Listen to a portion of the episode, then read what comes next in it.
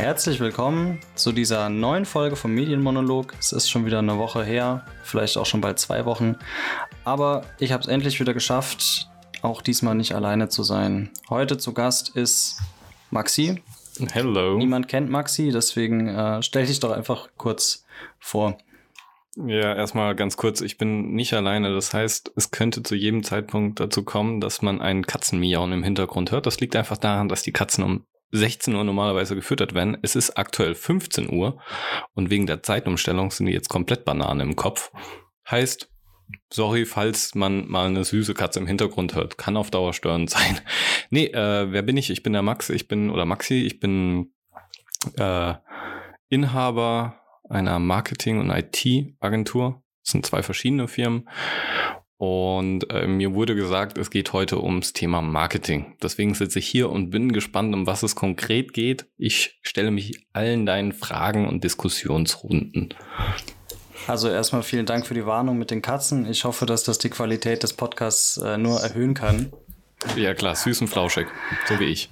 Das stimmt. Ähm, natürlich bleiben Katzenfotos außen vor. Es ist ja ein Podcast und kein Video, aber ich glaube, das ist okay. Ähm, ja, so ein bisschen Thema soll sein, so ein bisschen Marketing, weil ich ja, wie du weißt oder wie vielleicht auch manche hier wissen, ich mich auch eine Zeit lang im Marketing als Grafikdesigner rumgetrieben habe. Aber für die Medienwissenschaft ist Marketing natürlich auch ein unheimlich interessantes Feld. Und Auf jeden Fall. Und eigentlich so ein bisschen aufbauend so das Thema unternehmerische Verantwortung. Und mhm. zwar äh, hatte ich mir das mal so Anführungszeichen ein bisschen überlegt. Ich habe mich ja viel bei den anderen Medien, Film, Fernsehen und Co. immer wieder damit beschäftigt. Die Inhalte, die da präsentiert werden, die formen ja gewissermaßen auch unsere Gesellschaft mit. Auf jeden ähm, Fall. Und da habe ich mich dann auch gefragt, bei Marketing, die klassische Werbung, die ist ja sehr häufig auch so ein bisschen verschrien als Manipulation. Also man guckt ja. ja. immer so ein bisschen im Marketing, in der Werbung, was muss ich machen, um beispielsweise die Aufmerksamkeit von Menschen äh, wirklich zu, zu kriegen. Das ja. heißt, also würdest du das auch so sehen, dass man da so ein bisschen auch einseitig manipulativ mit den Menschen auch umgeht oder anders? Ähm, ja, also ja und nein. Es sind ja zwei Aspekte, die du hier ansprichst. Der eine ist das Thema unternehmerische Verantwortung in Bezug auf Marketing und dann das andere ist die Manipulation durch Marketing. Hm, äh, prinzipiell stimme ich dir schon zu, Marketing kann dazu genutzt werden, um äh, gewisse Entscheidungen von potenziellen Kunden zu beeinflussen. Das auf jeden Fall. Äh, da hängt dann aber rum, wiederum die unternehmerische Verantwortung mit dran. Das heißt, äh, je nachdem, was für eine Art von Unternehmen ich bin, nutze ich dieses Potenzial an der Manipulation mehr aus oder nicht. Das ist, glaube ich, das Wichtige an der ganzen Geschichte. Weil am Ende des Tages ist Marketing nur ein Tool für ein Unternehmen. Also da muss man dann halt so blödes oder einfaches Beispiel, ein Mensch. Also äh, wenn man das vergleicht mit einem Unternehmen, ist das Unternehmen an sich der komplette Mensch. Und jeder Mensch hat eine Seele, hat eine moralische, ähm, hat einen moralischen Kompass. Und Marketing ist nichts anderes, wie man sich nach außen hin präsentiert, verbal, nonverbal, also das heißt, wie man spricht, was man spricht, wie man sich anzieht, wie man sich verhält ausgehend von dem moralischen Kompass, den man hat. Und dementsprechend kann ich dir da zustimmen, aber auf der anderen Seite muss ich dir auch sagen, nee. Das stimmt. Also äh, glaube, meine Frage, Frage war auch sehr äh, kurz gefasst und stark reduziert. Marketing ist ja wirklich durchaus sehr, äh, sehr vielseitig. Ähm, denke da häufig, die Leute kriegen ja von außen einfach so mit. Beim Marketing denken sie vielleicht an, keine Ahnung, Flyer, komische Plakate oder so einen anderen Kram. Aber Marketing ist ja, wie du sagst, auch einfach schon, wie sich im Endeffekt das Unternehmen auch äh, präsentiert. Im Endeffekt auch die Kleidung, mit der das Unternehmen auftritt. Wenn du jetzt als Geschäftsführer in einem Anzug zum Kunden gehst oder in der Jogginghose, ist ja auch gewissermaßen Marketing. Ja, und Marketing ist ja auch viel, viel mehr als also dieses reine Marketing dient zur Manipulation für Kaufentscheidungen. Äh, das, ist, das ist wirklich zu einseitig betrachtet, weil Marketing kann auch für andere Zwecke ähm, verwendet werden, die einen positiven äh, Effekt auf eine gesamte Gesellschaft haben können. Ein gutes Beispiel ist ähm, entweder Fritz Kohler oder Herz. Die greifen nämlich politische oder soziale Themen sehr stark auf und thematisieren sie in ihrem Marketing. Natürlich mit dem Ziel, eine stärkere Präsenz zu haben, aber gleichzeitig machen sie aufmerksam auf gewisse Probleme. Da würde ich dann nicht sagen, Marketing ist dafür da, zu manipuli manipulieren.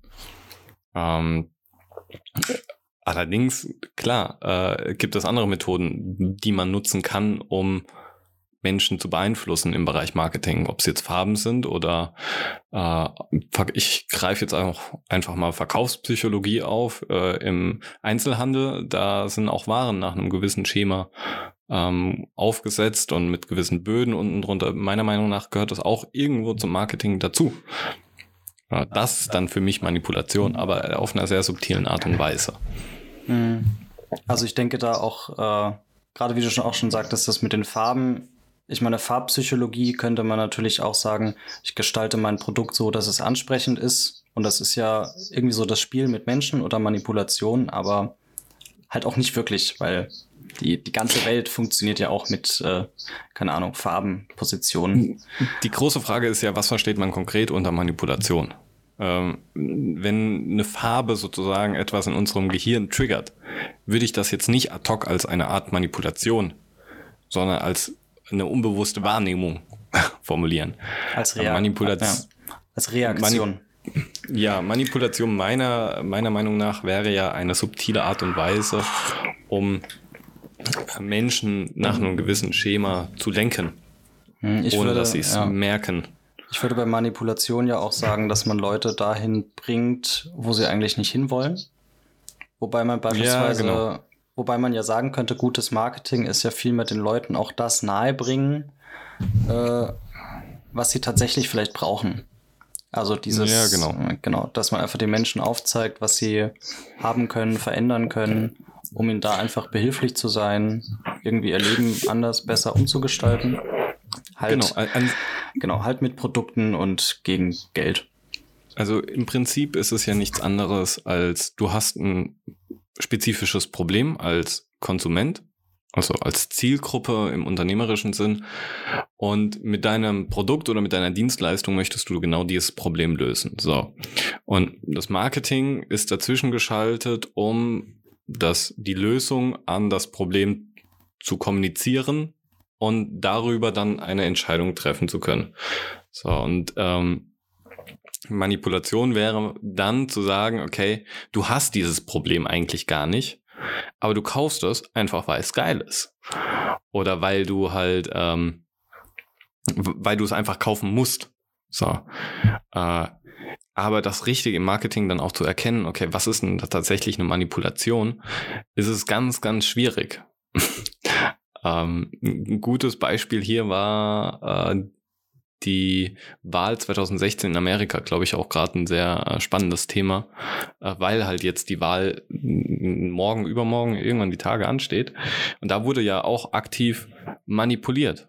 Aber manipuliert auf nicht einer offensichtlichen Art und Weise, sondern eher subtil durch äh, äh Communities und äh, Fehlnews, also Fehlinformation.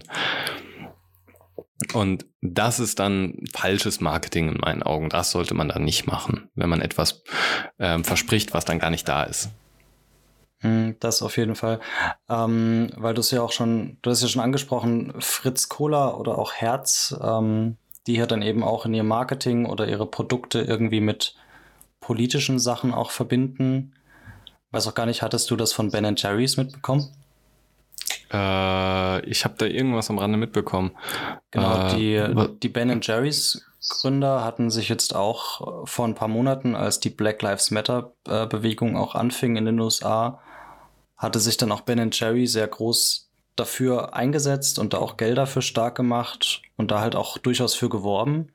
Und zurzeit äh, weil wir jetzt ja auch wieder die Situation haben, dass viele Camps für, Men für geflohene Menschen einfach zu voll sind, Menschen nicht genug Nahrung kriegen und so weiter. Also die klassische menschenverachtende Sache, die in Europa schon seit langem passiert. Da hatte sich Ben Jerry auch tatsächlich irgendwie mal dafür ausgesprochen und Plakate gemacht, wo dann auch wirklich draufsteht, irgendwie End Suffering in Moria. Und es ist halt auch sehr spannend, wenn man dann sieht, dass die Firma, natürlich ist es nur, Anführungszeichen nur Eis.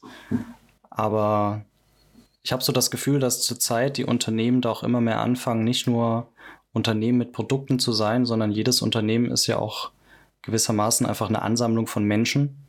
Und jeder Mensch hat Werte und Vorstellungen und idealerweise sollten ja die Menschen im Unternehmen ungefähr in dieselbe Richtung ziehen wollen. Und das kann ja durchaus auch mal so dann nochmal nach außen dringen. Dass ich jetzt einfach sage, ich kaufe jetzt Eis von Menschen, die eben gegen dieses, äh, gegen diese Menschenverachtung einstehen, anstatt beispielsweise weiß nicht, Müllermilch zu kaufen, die durchaus mal die NPD finanziert hat. Ja, und äh, man muss, man ist ein zwieschneidiges Schwert, sagen wir es mal so. Also es gibt natürlich die Unternehmen, äh, mir fällt jetzt ad hoc kein, kein Beispiel ein, die solche Themen aufgreifen, wirklich nur für ihren eigenen Benefit. So. Dann gibt's aber auch die Unternehmen, die die Themen aufgreifen, um tatsächlich etwas zu bewirken. Und da sind wir dann schon im Thema unternehmerische Verantwortung, weil ich fasse damit das genauso auf wie du, es ist eine Ansammlung an Menschen und gerade als Unternehmer, ähm, also ich bezeichne mich jetzt mal als Unternehmer, ich habe ja gewisse Wertvorstellungen. Ob es jetzt ist, dass ich möglichst nachhaltig lebe, dass ich ähm, möglichst äh, neutral die Gesellschaft betrachte, und die Menschen betrachte und dann einen positiven Input. Warum sollte ich dann genau diese Einstellung nicht in mein Unternehmen reinbringen? Weil wenn jemand eine gewisse Machtposition in Anführungszeichen hat, dann sind das Unternehmen. Unternehmen haben ein Riesenpotenzial, gesellschaftlich was Positives zu bewirken. Entweder indem sie das direkt adressieren und sagen, das ist läuft nicht gut, das müssen wir ändern, oder indem sie tatsächlich Strukturen aufbauen, die dieses Problem beseitigen. Und ob das jetzt alle dann irgendwann machen, das steht auf einem ganz anderen Blatt. Aber die fangen an, vor ihrer Haustür zu kehren. Und vielleicht denken dann andere auch darüber nach, oh ja, das ist tatsächlich möglich, dass man da was verändern kann. Das ist unternehmerische Verantwortung. Und wenn man das dann noch aktiv kommuniziert, dann finde ich das nicht verwerflich. Also auch einfach so ein bisschen wie bei der Mülltrennung. Wenn es nur einer macht, bringt es nicht, aber irgendjemand muss hier anfangen. Ja, genau. Und dann die Einstellung zu haben, ah ja, dann, wenn ich bin alleine oder mein Unternehmen, warum soll ich das dann überhaupt machen? Das finde ich eine ganz feige Einstellung. Ganz, ganz feig. Mhm, das auf jeden Fall. Ähm, würdest du dann auch sagen, dass du jetzt sowohl von deinem Unternehmen her als auch von dir einfach als Person da auch durchaus mal irgendwie Risiken oder ein bisschen weniger Geld quasi verfolgen würdest oder vielleicht auch mal einen Fehlschlag, Verlust, um trotzdem einfach da deinen Werten als Person, als Unternehmen auch treu zu bleiben. Klar, ich verantworte das Ganze ja. Das heißt, wie, was wäre ich denn für ein Mensch, wenn ich ähm, auf der einen Seite als Privatperson enorm stark meine Werte verfolge und als Unternehmer dann sage, oh ja, komm, scheiß drauf, ich, äh, mir ist nur der Profit wichtig. Das wäre ja komplett konträr. Da würde ich mich ja selbst verleugnen, ohne dass ich das äh, wirklich aktiv mache. Es ist natürlich sehr schwierig. Es ist äh, nicht leicht, immer das zu übertragen und dahinter zu stehen. Und man muss sich da auch teilweise sehr in Hintern beißen. Ähm, vor allem, wenn man noch relativ am Anfang steht und vielleicht nur gerade finanzielle Puffer hat und dann große Rückschläge zu erleiden, weil man genau nach diesen Werten lebt. Ähm, ist dann schwieriger. Dann kann ich es auch natürlich bei vielen verstehen, wenn sie sagen, ah gut, dann schaue ich erstmal aufs Geld und dann irgendwann in der Zukunft. Aber ähm, man darf sich halt nicht in dem ganzen System dann verleugnen. Hm. Ich hatte da auch schon äh, Menschen im Marketing oder halt in der Medienbranche erlebt, die gerade am Anfang natürlich, das kenne ich ja auch noch aus meiner Zeit aus der Selbstständigkeit, man nimmt ja so ein bisschen jeden Auftrag, der reinkommt, weil jeder Auftrag ist erstmal ein Auftrag und Geld. Und dann macht man halt auch mal Sachen, die man jetzt nicht so geil findet, die vielleicht weniger uns weiterbringen oder vielleicht auch mal wirklich entgegen der Sachen sind, für die ich eigentlich stehe. Aber gerade am Anfang ist es ja häufig dieses, dieses Geld und der Auftrag überhaupt mal was zu haben. Ich glaube, da muss man immer noch so ein bisschen abschätzen, was will ich denn jetzt? Will ich das Geld und den Auftrag oder sage ich, ich verzichte mal auf die 3000 Euro. Dafür bleibe ich mir treu. Ja, man muss es halt auch ein bisschen in die Waage legen. Also äh, man hat ja nicht nur diese gesellschaftliche oder äh, Unterne also unternehmerische Verantwortung sind ja auf zwei Ebenen. Auf der einen Seite ist es die gesellschaftliche Verantwortung, die man hat. Ähm, heißt, äh, wie man mit nach außen kommuniziert, was man macht, wie nachhaltig, wie sehr man auf die Umwelt achtet, wie sehr man auf andere Menschen achtet. Das heißt auch wiederum, wie ignorant ist man denn tatsächlich? Und da ist dann halt der zweite Aspekt. Ähm, nämlich, wenn man gerade Angestellte hat, hat man gegenüber denen auch eine gewisse Verpflichtung, eine gewisse Unternehmensver Unternehmerverpflichtung, dass man denen ihre Existenz sichert. Heißt, ähm, auf der einen Seite ja, man muss sehr stark auf diese unternehmerische Verantwortung und dass man gewisse gesellschaftliche Probleme aufgreift und versucht zu verbessern, aber auf der anderen Seite muss man halt auch sichern, dass, dass man die Leute, die man im Unternehmen hat, denen auch eine Zukunft geben kann. Und das ist halt dann eine Gratwanderung. Ähm, da müssen halt die meisten mitspielen können und auch mit dem Risiko leben können aber man muss halt äh, schauen, dass es sich die Waage gibt. Und klar, ich würde niemals für Nestle oder irgendeinen Waffenkonzern oder irgendein Pharmaunternehmen, das äh, gegen meine Werte spricht. Also ich bin nicht gegen Pharmaunternehmen per se, sondern allgemein gegen halt alles, was Menschen schadet, bin ich dagegen. Und äh, so jemanden würde ich dann nicht äh, als meinen Kunden wollen dann verzichte ich lieber auf das große Geld und schaue lieber, dass ich viele kleinere Kunden habe, die aber eine starke Wertevorstellung haben. Hm. Ich denke ja auch, wenn man es dann schafft als Unternehmer, ähm, wenn man schon seine Angestellten quasi unter sich hat oder da Verantwortung mitbringt für die Leute, die bei einem arbeiten, denke, je besser du auch mit ihnen umgehst, das beeinflusst ja auch ihr, Rest, glaube, ihr restliches Leben. Das heißt, wenn du als Chef einfach, sagen wir jetzt mal, so gut mit ihnen umgehst, dann werden sie wahrscheinlich auch in ihrem Leben einfach besser mit anderen Sachen umgehen können oder umgehen wollen. Und das ist ja auch schon mal so eine Sache. Dann ist deine Wirkung vielleicht direkt nur in deinem Unternehmen, aber ich denke, deine Mitarbeiter tragen das ja auch nochmal stark nach außen. Und das ist dann wiederum auch Marketing halt nicht im, auf Dienstleistungen oder Produkte bezogen, aber ein internes Marketing in der Kommunikation zu deinen eigenen Mitarbeitern. Ich habe dazu ein ganz gutes Beispiel, ähm, als ich noch angestellt war. Ich habe damals in, noch in einem Fitnessstudio gearbeitet. Ähm, kamen drei äh, Syrer zu mir und wollten sich bei uns im Studio anmelden. Und man hat halt gesehen, die haben noch nicht so gut Deutsch gesprochen, haben sich aber sehr stark bemüht, waren auch sehr zuvorkommend, super liebe Menschen und ähm, äh, waren halt Asylanten. Und ich wollte die bei mir im Studio anmelden, oder dass sie sich bei uns anmelden, einfach weil ich wusste, okay, äh, denen sollte man eine Chance geben. Und dann habe ich ähm, dann kamen sie am nächsten Tag wieder und ich hatte davor noch ein Gespräch mit meinem Chef und der meinte zu mir, nee, äh, die dürf, dürfen sich nicht anmelden. Ähm, einfach aus dem einfach, also aus dem Grund heraus, weil sie äh, Asylanten sind und die haben keinen festen Wohnsitz und äh, wenn die nicht zahlen, dann äh, dann können wir das, können wir das Geld uns nicht zurückholen und äh, außerdem, was würde das denn so mehr oder weniger ein Bild nach außen machen? Auch wenn ich, ich bin kein, ich bin nicht Menschen, also ich bin nicht gegen Asylanten oder so, aber ja, du kennst doch die anderen Menschen, die fangen dann an zu tuscheln und fragen sich, was dann so einer hier soll. Da habe ich gesagt, äh, das kann doch nicht sein, weil wir, wir, es gibt so viele Menschen, die gegen solche Menschen sind wenn wir nicht anfangen zu zeigen als Unternehmen und als Studio, als gesellschaftliches äh, gesellschaftlicher Pol, wo so viele Menschen aufeinandertreffen, dass wir offen sind für solche Menschen, wo sollen das dann anfangen? Und es war kein Discounter, also es war schon ein größeres, ein sehr bekanntes Unternehmen. Und da, da frage ich mich dann, okay, zu Wohle des ganzen Profits, aber mal auf 200 Euro zu verzichten. Meine Fresse, wenn die halt nicht mehr zahlen können, können sie halt nicht mehr zahlen. Aber man kann ein positives Bild nach außen tragen und seine Werte vertreten. Und gut, am Schluss durften sie sich nicht bei uns anmelden. Das hat dann gegen meine Werte gesprochen. Ähm, und da habe ich auch einen riesen Stress mit dem Chef damals angefangen. Und ich habe mir von da an gesagt, nee, wenn sie wollen und können und motiviert sind, dann soll jeder für mich, äh, soll jeder eine Chance haben. Hm.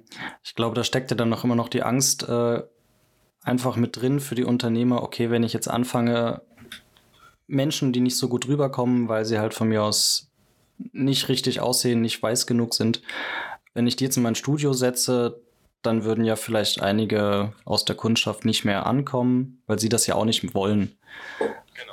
Und äh, das ist so der Punkt. Ich meine, den Gedanken an sich kann ich verstehen, aber wie absurd ist es denn eigentlich, dadurch ja auch den Menschen wirklich nochmal zu zeigen, hey, deine Menschenfeindlichkeit und deine Ablehnung von anderen Leuten ist voll gerechtfertigt, bitte mach weiter so.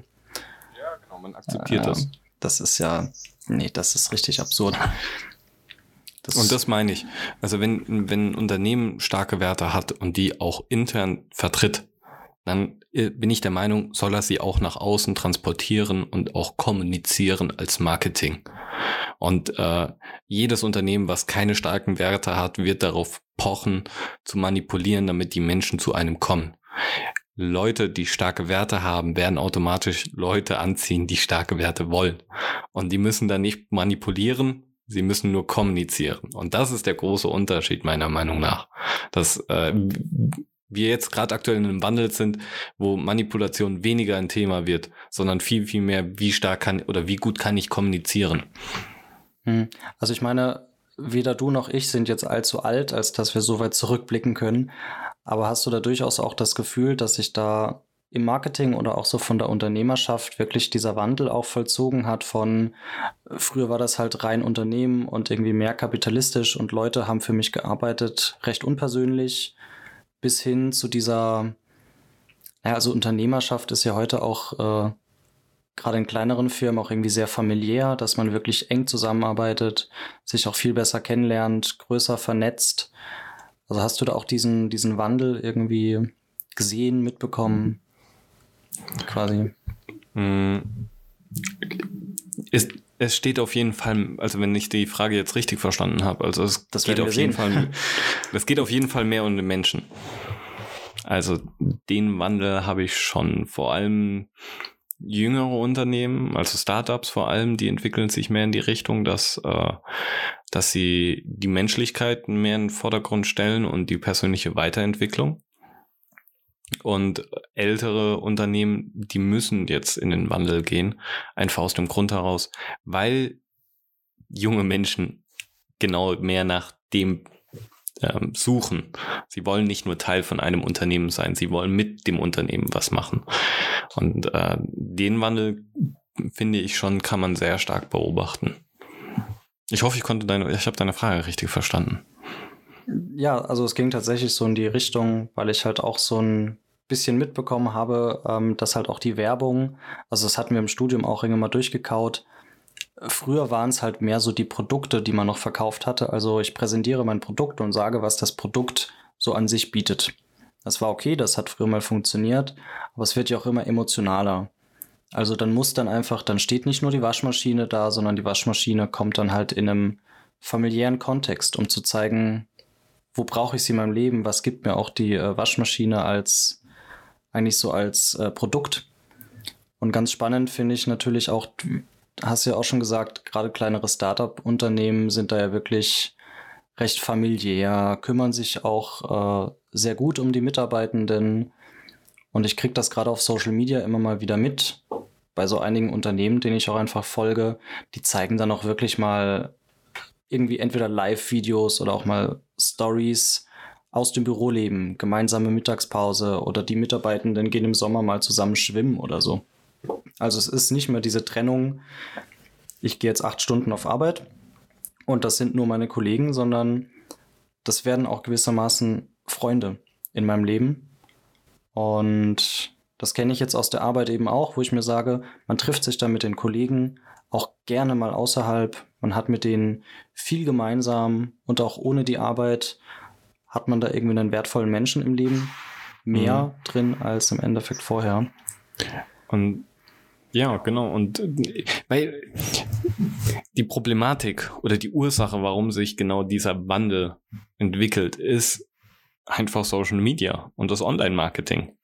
Ähm, ganz banales Beispiel. Wenn ich äh, früher Werbung sehen wollte, gab es einen Fernseher oder es gab die Zeitschriften, da wurden halt Produkte mussten so leicht wie möglich kommuniziert werden. Das waren einfach über die Benefits. Und heutzutage ist alles überladen, schnelllebig. Das Einzige, was mir bleibt, ist die Emotion. Aus der Sicht vom Marketing. Und je emotionaler ich etwas transportieren kann, desto besser ist es ja auch, weil es im Kopf bleibt. Das ist der eine Punkt. Und der andere Punkt ist im Unternehmen mit Arbeitskollegen und so. Jeder hat seinen Purpose, seinen Grund, warum er irgendetwas macht, warum er irgendwo arbeitet. Die einen wollen Sicherheit, die anderen wollen Freiheit, die einen wollen Geld, die anderen wollen, keine Ahnung, ähm, etwas Gutes für die Gesellschaft machen. Jeder hat seinen Grund, irgendwo zu arbeiten oder nicht zu arbeiten. Und da muss jeder akzeptiert werden. Und das wenn man ein gutes, einen guten Teamleader hat oder ein gutes Unternehmensbild, dann, dann schweißt das zusammen und dann ist es ja auch in Ordnung, wenn diese Menschen in, miteinander interagieren, weil dadurch halt das Gesamtunternehmen besser wachsen kann, weil jeder nach seinem Ziel strebt. Aber die Strukturen müssen halt auch dann entsprechend da sein. Mhm. Du spielst da ja auch inhaltlich auf ein gewisses Buch an, das wir beide gelesen haben. Merke ich schon so ein ja, bisschen. Ja, genau. Genau, genau, ja, die The Big Five of Life, war ja das Off Life, For Life, bin mir unsicher. For Life, For Life. For Life, genau, äh, auch, auch sehr großartiges Buch.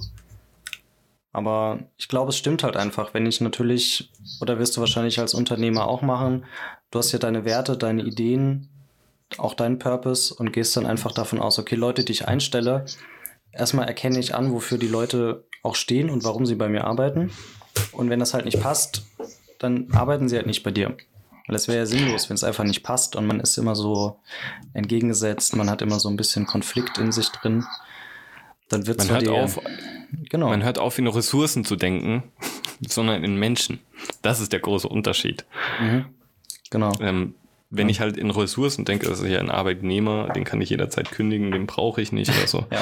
Nee, ich muss dankbar sein, dass ich diesen Menschen habe, dass er da ist. Wegen dem funktioniert das und respektiere den und äh, geben die Chance. Und das ist ein Riesenunterschied. Und das, das wirkt sich dann halt auch direkt aufs Klima nochmal um einiges besser aus, wenn ich ihn halt menschlich betrachte. Und äh, weil wir, ob, wir, was ich nicht verstehe, manche Leute fangen an, die, die betrachten gesellschaftliche Themen und Freundeskreis und so super menschlich alles und gehen dann in ein Unternehmen und dann wäre das eine ganz andere Welt und dann mit eigenen Regeln und da darf ich dann, da muss ich führen, da muss ich hart sein. Das ist doch kompletter Schwachsinn. Man sollte doch nicht trennen zwischen Privatleben und Berufsleben, wie ich mit Menschen umgehe. Hm. Das stimmt, weil es sind ja im Endeffekt äh es sind ja im Endeffekt einfach dieselben Menschen, ja. Also ich bin ja auch als Mensch mit meinen Bedürfnissen, mit den Sachen, die ich will, kann und so weiter. Das bleibt ja immer gleich. Also egal, ob ich schlafe, arbeite oder zu Hause sitze und Netflixe, ich bin ja dieselbe Person. Ja. Das stimmt. Interessanterweise hat es ja auch gesagt, dass der Arbeitgeber da eigentlich auch den Arbeitnehmer wertschätzen soll, weil ohne die Leute, für dich arbeiten, funktioniert es hier nicht. Und das, Interess äh, das äh, erinnert mich gerade auch an die Känguru-Chroniken. Da gibt es ein sehr schönes Kapitel, in dem das Känguru auch davon spricht, dass Arbeitgeber und Arbeitnehmer eigentlich vertauscht sind. Weil du eigentlich, ja. genau, eigentlich, ja. eigentlich bist ja du als Unternehmer der Arbeitnehmer und derjenige, der für dich arbeitet, ist der Arbeitgeber. Okay, warum soll ich mich nicht bei dir bewerben? Genau. Äh, ich, vielleicht muss man nicht so weit gehen, aber ich glaube auch einfach diese Wertschätzung ohne die Person, die da für mich arbeitet, wäre mein Unternehmen ja auch nichts. Hm, nee. Und das ist vielleicht so eine Wertschätzung, die da immer ein bisschen fehlt. Aber ich glaube, das ist für die große Gesellschaft auch zu, zu antikapitalistisch, so zu denken. Deswegen. Es gibt. Äh, klar, man muss, wie in allem, ob es jetzt eine Beziehung ist, oder eine Freundschaft oder es muss überall klare Regeln geben, an die man sich halten muss. aber es muss auf Gegenseitigkeit sein und es darf nicht ungleichmäßig verteilt sein, so weil ich jetzt der Chef bin, darf ich alles und du, weil du ein kleiner Arbeitnehmer bist, dann darfst du gar nichts. Nein, das, äh, das, ist, das ist der komplett falsche Ansatz. Es muss in der Waage sein und tatsächlich eher so, dass der Arbeitgeber nicht nur rein rechtlich mehr Rahmen hat, äh, also mehr Einschränkungen hat, sondern, sondern wirklich auch menschlich, wo er dann viel, viel mehr beachten muss und äh, fördern muss und unterstützen muss. Und als hätte man einen Mentor. So, und, äh, und darum geht's. Also es ist auf jeden Fall nicht einfach, sagen wir es mal so. Es ist ein Lernprozess, weil es gibt halt auch Arbeitnehmer, die das auch ein bisschen ausspielen, wenn man halt Natürlich. herzlicher ist, leichter mhm. ist und mehr unterstützt, weil sie darin auch eine Schwäche sehen. Aber da muss man halt klar sagen, okay, bis hierhin und dann nicht weiter. Mhm. Also ungefähr wie in allen zwischenmenschlichen Beziehungen im Endeffekt. Ja, genau. Ja, genau. Da muss man halt das erkennen. Man muss es halt auf einer menschlichen Ebene. Wenn jemand einen Fehler macht, darf man nicht jemanden wegen einem Fehler kündigen. Man, man muss hinterfragen, warum verhält er sich so, dass er so einen Fehler macht oder warum verhält er sich allgemein vielleicht mal schlecht. Ja. Und das konkret zu hinter, weil manche gibt, es gibt ja genügend Chefs, die dann in ihrem Ego verletzt werden, wenn einer besser ist, schlechter ist oder irgendwas in der Art. Ja, da muss ja. man seine eigenen Bedürfnisse sehr stark zurückschrauben und das wirklich hinterfragen, wen habe ich da vor mir als Menschen sitzen und was könnte er möglicherweise gerade an innerlichen Konflikten haben, und wo kann ich ihm vielleicht auch helfen? Da muss man das ganz klar auch ansprechen. Also vielleicht auch immer so die Frage, äh, bevor ich jetzt irgendwie meinen Mitarbeiter irgendwie bestrafe oder ermahne oder kritisiere, mich nochmal zu fragen, was würde ich mir eigentlich wünschen, wenn ich jetzt an seiner Stelle wäre? Also würde ich mir wünschen, jetzt angeschnauzt zu werden? Da sagen wahrscheinlich die wenigsten Leute, ja, klar, ich habe voll Bock drauf, angeschnauzt zu werden. Ähm, sondern vielleicht wirklich einfach Verständnis, ein bisschen Freundlichkeit oder ein bisschen Entgegenkommen. Also natürlich je nach Fehler, ja. Äh, Wenn nicht. jemand stiehlt, dann stiehlt er und dann ist es auch gut. Dann genau, ja, also eine, ja, stehlen oder so. Es gibt moralische Grenzen. So, und wenn man die überschreitet, dann sind sie überschritten. Müsste man natürlich auch überlegen, wer was stiehlt. Also wirklich erstmal, also keine Ahnung, stiehlt er jetzt einfach von der Arbeit eine Rolle Klopapier, weil er sich halt zu Hause keine mehr kaufen konnte. Zum Beispiel ja, aktuell. Genau. Kommt jetzt bestimmt vor, dass manche Leute auf Arbeit einfach Toilettenpapier klauen, weil sie bei sich im Rewe keins mehr gefunden haben. Oder ob er jetzt natürlich was sehr Kostbares stiehlt, um sich zu bereichern. Also da nochmal hinter, denke ich, die Motivation ein bisschen hinterfragen. Ja, da, das ist ganz, ganz arg. Und das ist mit allem. Als Unternehmen, ob es Marketing ist, unternehmerische Strukturen, Unternehmenskommunikation, alles hinterfragen und auch damit dann schauen, okay, was, was muss ich ändern? Was muss ich als Unternehmer, was muss ich als Mensch ändern, damit es genau das entspricht, was ich mir wünsche? Und dann lieber auf Dinge verzichten, und dann aber zu wissen, okay, ich kann hinten dran stehen. Mhm. Und da dann halt eben auch nochmal quasi zu Marketing oder zur unternehmerischen Verantwortung. Ich kenne das ja dann eben quasi aus der Medienwissenschaft, wenn ich mir irgendwie, wenn ich dann von mir aus die Filme oder Serien etc. untersuche und jetzt vorstelle, okay, ich möchte so einen Film drehen, dann stellt sich ja da hoffentlich äh, für reflektierte moderne Filmemacher immer die Frage, was für ein Bild von einer Gesellschaft zeichne ich mit dem Film und ist das das Bild von der Gesellschaft, wie ich sie gerne hätte? Und ich denke, das ist ja im, jetzt im Marketing, also in der reinen Werbung, sagen wir mal, eigentlich genauso wie in der Unternehmerschaft. Also du machst ja deine Werbung oder du führst dein Unternehmen ja auch so, dass es ein Bild auch von der Gesellschaft mit sich bringt, wie du sie gerne hättest. Im Endeffekt. Ja, ja so wie ich auch als Mensch wahrgenommen werden möchte. So überlege ich mir das auch für mein Unternehmen. Das ist, denke ich, auf jeden Fall ein, ein guter Ansatz, aber wirklich eine große Verantwortung als da auch als Unternehmer, aber im Endeffekt jeden Tag auch als Mensch. Also. Und das entwickelt sich genauso weiter, wie äh, wenn man Mensch ist. Man, man kommt an Punkte, an denen man alles nochmal neu hinterfragt und sich neu erfinden muss. Ähm, man entwickelt sich, man macht vielleicht Rückschritte, aber das ist Teil von dem ganzen Prozess, weil stückchenweise wird man zu dem Unternehmen oder zu dem Bild, das man sein möchte. Und dann darf man sich halt aber auch nicht runterkommen lassen und sagen, oh nee, das ist mir zu anstrengend. Nee, stark bleiben und dranbleiben. Also du siehst das auch wirklich einfach als so einen sehr organischen und dynamischen Wachstumsprozess und nicht so ein, wie es ja wahrscheinlich die meisten Leute gerne hätten. Ich bastel mir jetzt eine Idee und in zwei Monaten ist das Unternehmen fertig. Mhm. Man kann die Rahmen legen. Das geht. Also ich bin der festen Überzeugung, auch die, die alles vorweg planen ähm, und machen und tun, die haben zwar schon ein gutes Auftreten, aber auch die werden an an Punkte kommen, wo es das gewisse Dinge nochmal hinterfragen.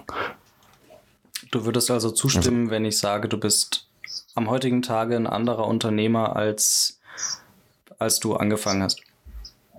Ja, das bin ich auf jeden Fall. Weil man als Mensch und als Unternehmer das ja die gleiche Person ist an sollte Probleme kommt. Und dann fängt, fängt alle, fängt die Entwicklung weiter an. Und man überträgt es ja automatisch auf das Unternehmen.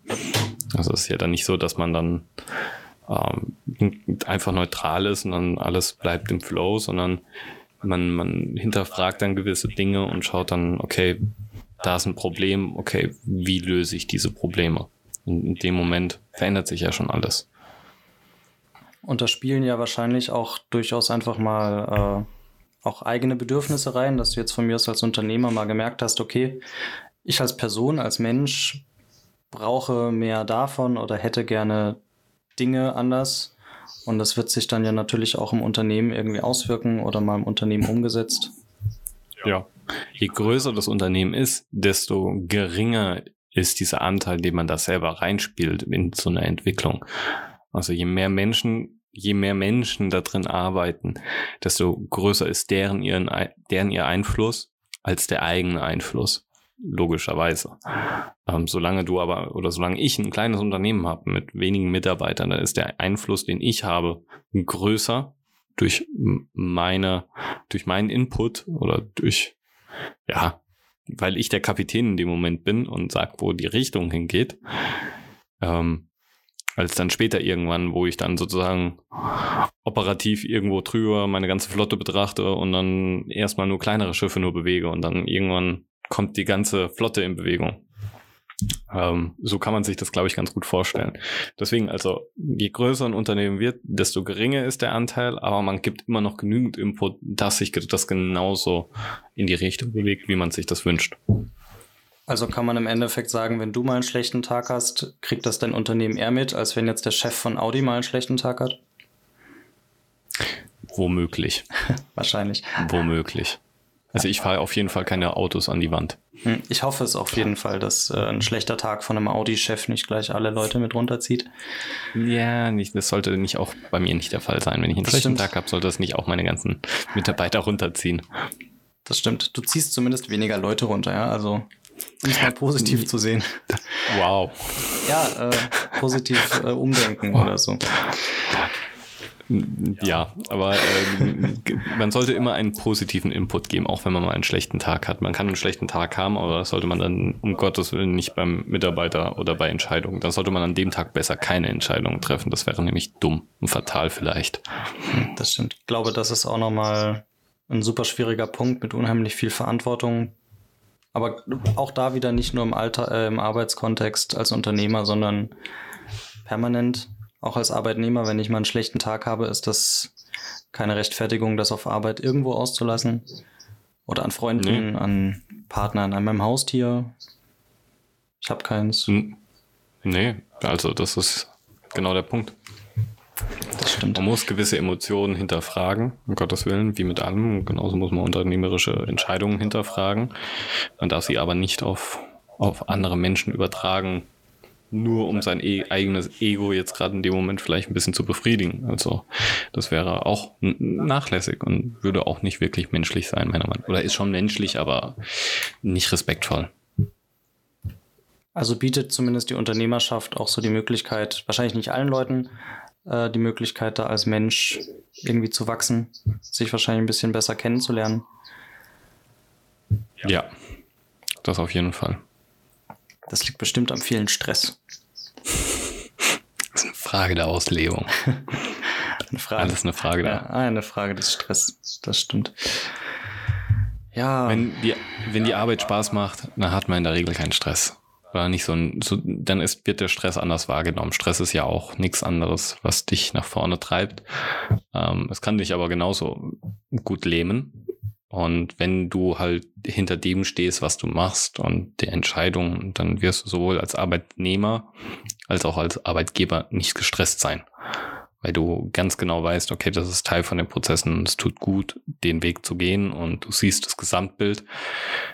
Aber häufig ist es halt als Arbeitnehmer nicht so, dass du ein Gesamtbild siehst, sondern nur die Aufgabe und das dann mit deinem Chef in Verbindung setzt vielleicht und dann hast du Stress, der eher wie äh, in unserer Steinzeit ist, dass man am liebsten wegrennen möchte. Fliehen vor der Gefahr. Und das ist dann eher negativer Stress, der hemmt. Aber wenn man ein klares Bild hat, warum man das Ganze macht, also dieses, dieses tiefe, tiefe Grundwissen, dann wird das eigentlich nie als so diesen extremen Stress wahrgenommen. Mhm. Passend dazu dann eben auch, also das ist im Endeffekt auch das, was zumindest laut Marx die Entfremdung von der eigenen Arbeit genannt wird. Weil, wie du halt auch schon gesagt hattest, also wenn ich auch weiß, wofür ich arbeite, also sagen wir jetzt mal eine kleinere Agentur, fünf Leute, da weiß ja auch jeder, wofür er steht und wofür er tatsächlich arbeitet. Aber so ein kleiner Fließ, also einer, der am Fließband steht und nur einen Teil vom großen Ganzen bastelt, der ist halt sehr, sehr weit weg von dem eigentlichen Ergebnis seiner Arbeit. Und das ist halt auch unheimlich demotivierend. Also nicht für alle, aber ich gehe davon aus, dass das für die Menschen an sich äh, so ein bisschen demotivierend ist. Weil wir wollen ja alle auch irgendwie ein Teil von sein, ein Teil von irgendwas, irgendwas erreichen. Und wenn ich nur eine kleine Schraube drehe, ist das echt ein bisschen, das kann schon sehr unbefriedigend sein.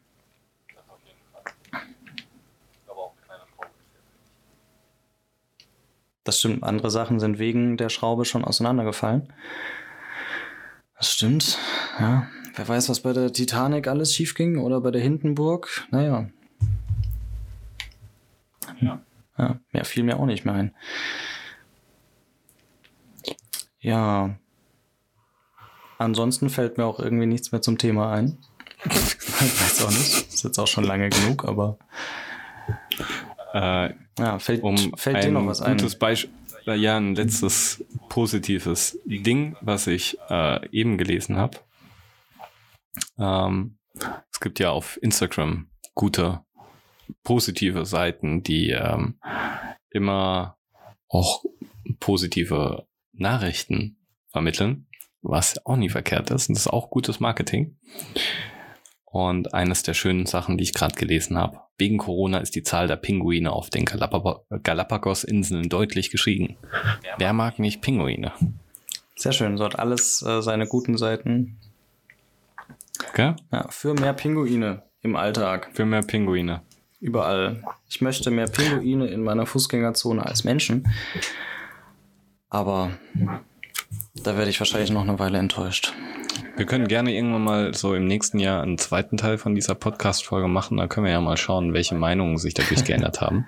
Aktuell betreue ich auch ein ganz spannendes Unternehmen, äh, das genau auf diesem ganz, also auf diesen gesellschaftlichen Marketing setzt. Ähm, und gewisse Themen kritisch betrachtet. Da sind wir gerade an einer interessanten Marketingstrategie und darüber kann ich bestimmt nächstes Jahr ein bisschen mehr erzählen. Ähm, deswegen, vielleicht sollten wir nächstes Jahr nochmal so eine Podcast-Folge aufnehmen. Das klingt, das klingt spannend. Also sowohl das Projekt als auch die äh, zweite Podcast-Folge. Ist bestimmt auch nochmal ja. interessant zu sehen, äh, auch einfach später oder halt so in einem Jahr.